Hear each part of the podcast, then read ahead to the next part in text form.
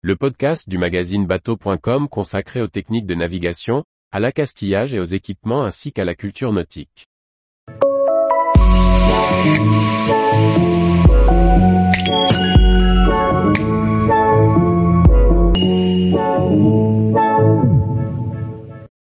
Le Forban du Bonneau, un voilier de patrimoine à la célébrité mondiale. Par Briag Merlet. La silhouette du Notre-Dame de Becquerel, réplique d'un Forban du Bonneau, a connu un succès mondial grâce à une photo de Jean-Marie Liot face au phare de Port-Navalo. Mais quelle est l'histoire de ce voilier de travail nom surprenant? Les amateurs de rassemblement du patrimoine maritime auront pour la plupart croisé le chemin du Notre-Dame de Becquerel. Les autres l'auront admiré sur la photo de Jean-Marie Liot, décliné en poster et toutes sortes de souvenirs de Bretagne, qui le présente sous son meilleur jour dans le goulet de Port-Navalo, à la sortie du golfe du Morbihan.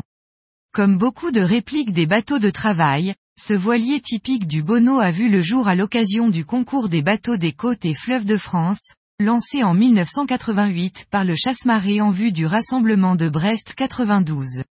Porté par l'association Le Forban du Bonneau, le projet a donné lieu à des recherches documentaires poussées. Elles ont abouti au lancement du bateau à l'été 1991, baptisé du nom d'une chapelle locale, et basé sur la mémoire des anciens, étayé par des cartes postales, un certificat de jauge du dernier Forban construit au Bonneau en 1918 et une esquisse d'échantillonnage. Le Notre-Dame de Becquerel, avec ses 10 mètres de coque et 15,50 mètres de longueur hors tout, construit par le chantier du Guip et l'AFPA est désormais bateau d'intérêt patrimonial. Le golfe du Morbihan abrite une activité maritime ancrée depuis des siècles. Si l'on connaît souvent les synagos, voiliers du port de Séné près de Vannes, les forbans du Bonneau sont moins célèbres. L'origine du nom n'est pas totalement éclaircie. Est-ce la vitesse du bateau, ou la roublardise de certains équipages profitant des qualités manœuvrières de leurs voiliers? Toujours est-il que les forbans du Bonneau ont fini par désigner à la fois les habitants de la ville nichée sur la rivière du Sal à deux pas d'oreille et leurs bateaux, des chaloupes dotées de deux mâts avec une grand voile et une misaine hautière, complétée d'un foc sur bout dehors. Le Notre-Dame de Becquerel porte ainsi 103 mètres carrés de voilure pour ses 9 tonnes de déplacement. Les bonovistes pratiquent la pêche au chalut. Après un début de saison concentré autour de la baie de Quiberon, ils gagnent en juin des ports plus lointains. On retrouve des forbans sur la côte, du Croisic au Pouliguen en passant par Saint-Nazaire et parfois au-delà en fonction du vent et des poissons. Ils pêchent tout type de poissons, la raie ou la sole, ainsi que les crustacés qui sont abondants. Les criers reliés au chemin de fer facilitent la commercialisation.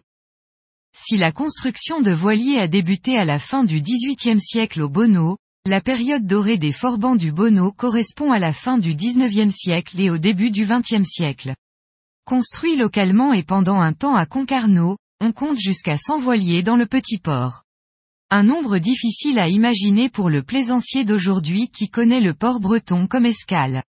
Petit à petit, le type de bateau évolue, le misénier creux laissant la place aux sloops pontées avant que la pêche à la voile ne s'arrête. Grâce au Notre-Dame de Becquerel, les forbans sont à nouveau sur l'eau.